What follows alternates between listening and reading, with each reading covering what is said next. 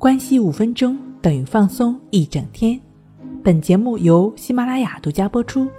我是刘老师，我们的微信公众号“重塑心灵心理康复中心”。今天要分享的作品是：焦虑强迫如何自救？要自救，首先要不为痛苦停住脚步。人生在世，痛苦何其多。当然，在主观上，我们每个人都希望自己的人生永远是快乐的，没有任何痛苦。虽然这种想法是美好的，但和现实却是有差距的。有时你越是追求快乐，却越是痛苦不堪，因为人生不可能天天快乐，就如同人生不可能天天痛苦一样。月有阴晴圆缺，人有悲欢离合。苏东坡的词就是人生最客观的写照。所以，要想真正获得人生的快乐，首先你就得面对现实。人生是痛苦和快乐的结合体。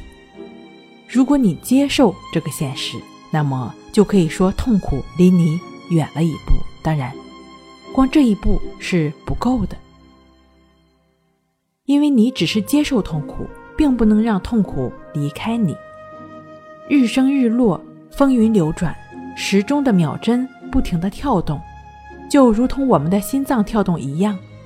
这一切其实都是在解释这个世界规律，那就是这个世界每时每刻都在变化运动着。大自然是我们最好的老师，所以，如果你想让发生在自己身上的痛苦，早日离开的话，需要遵从自然，需要向自然学习，遵从自然的规律，不为痛苦停住脚步。不为痛苦停住脚步的意思就是，不论我们烦恼与否，痛苦与否，我们做自己应该做的事情，我们该做的事情还是要去做，这样我们就遵从了自然的规律，不为痛苦停住脚步。痛苦自然就会在我们前进的步伐中不知不觉地消失和解决了。当然，对于深陷在强迫和焦虑泥淖中的朋友来说，你可以通过一种方法、一种辅助，帮助自己不断地从这种痛苦中脱离出来。这种方法就是抑制法。亦是如此的练习，便能帮助我们不断地与当下同在，不断地与痛苦分离。不再深陷在痛苦之中，抑制法呢？这个亦是如此的练习，需要你大量的、持续的融入在生活中去做。